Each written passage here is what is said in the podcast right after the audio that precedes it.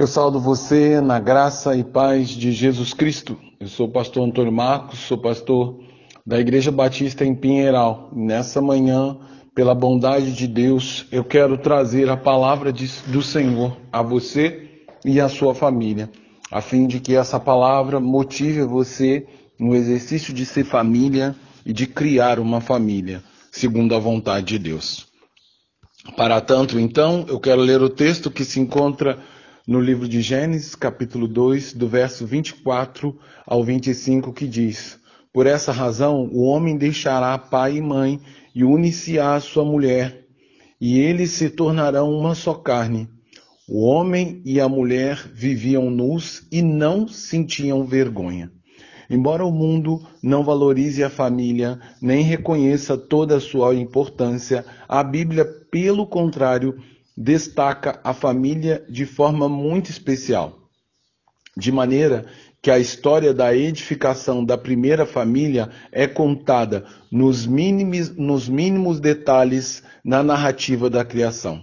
Podemos dizer que a família faz parte do plano de Deus para a humanidade, pois o homem que Deus criou não havia encontrado nada na criação que lhe correspondesse às suas expectativas que lhe, e que lhe fosse idôneo, de maneira que pudesse atrair a atenção do homem e gerar um sentimento de amor em seu coração. Então, Deus, da costela de Adão, criou um ser que era semelhante ao homem, porque era fruto de sua própria carne mas ao mesmo tempo carregava características especiais que completavam o homem, o qual Deus deu o nome de mulher. Assim,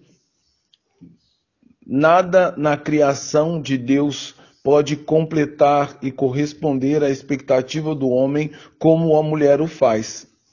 A esta união perfeita e harmônica, o Senhor deu o nome de casamento onde o homem deixaria a casa e o conforto de seus pais para dar início a uma nova família, onde mulher e homem seriam uma só carne. Essa palavra não aponta apenas para uma relação conjugal abençoada por Deus, mas isso aponta para uma comunhão perfeita, onde dois se tornam um, assim como na Santíssima Trindade Pai, Filho e Espírito se tornam um em propósito e em essência por toda a eternidade. E da mesma forma, a família que foi unida por Deus não deve ser separada pelo homem. A narrativa bíblica diz que a sagrada união, chamada de casamento, também era marcada por uma intensa intimidade entre o homem e a mulher, de maneira que estavam nus diante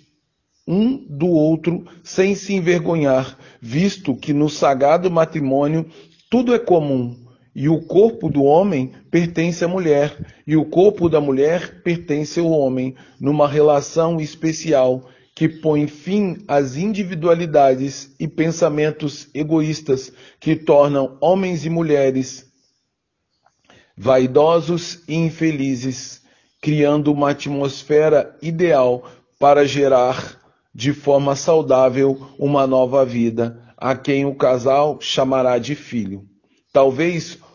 ao ler as minhas palavras, você possa estar discordando de daquilo que eu disse sobre o valor do casamento na sua vida, porque na sua experiência pessoal, seu casamento não seja nem de longe aquilo que eu acabei de descrever. Porém, eu preciso lembrar àqueles que ouvem as minhas palavras que elas não estão baseadas em experiências pessoais, mas sim na forma pela qual Deus constituiu homem e mulher, onde a união do casal vai além do ato sexual e de viver debaixo do mesmo teto. O matrimônio, aos olhos de Deus, é a união entre um homem e uma mulher que Deus criou para que estes vivam debaixo de uma sagrada aliança que Deus abençoou.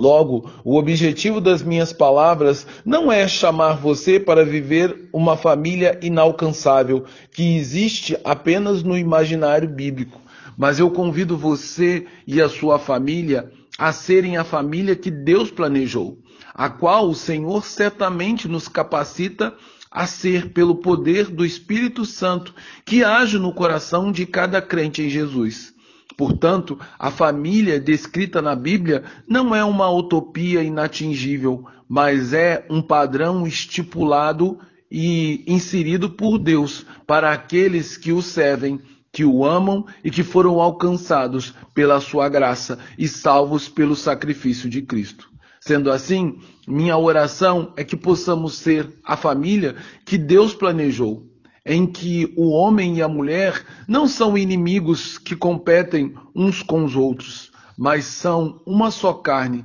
que compartilham do mesmo propósito e servem o mesmo Deus. Oro também para que possamos crer e lutar para aplicar as palavras descritas na Bíblia na nossa vida, segundo o poder do Espírito Santo que age em nós, em nome e por amor de Jesus Cristo. Agora, que o amor de Deus Pai, que a graça do Deus Filho e que o poder do Deus Espírito repouse em nós, de maneira que toda a palavra da Bíblia não seja algo distante da nossa vida, mas seja uma realidade concreta daqueles que servem a Deus e que amam a Sua palavra. Que eu e você possamos dar o valor à nossa família como Deus a valorizou quando a criou, porque Ele criou a família para ser uma bênção, porque Ele criou homem e mulher para que eles, segundo os planos do Senhor, sejam uma só carne. Então, sejamos um para a glória de Deus. Amém.